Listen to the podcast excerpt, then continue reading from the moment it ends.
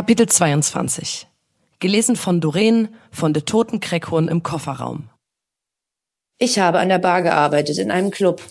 Der Typ, der an dem Abend dort moderiert hat, kam am Ende der Party sturzbetrunken an die Theke getaumelt und fing an, mich voll zu labern. Er meinte, dass ich schon eine ganz hübsche sei. Ich ignorierte seine Anmache und spülte Gläser. Das provozierte ihn so, keine Ahnung. Er hörte nicht auf mit seinen Anzüglichkeiten.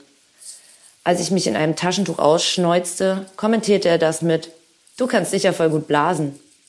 Ich war geschockt und wusste nicht, was ich sagen sollte. Ich wollte einfach nur schnell nach Hause.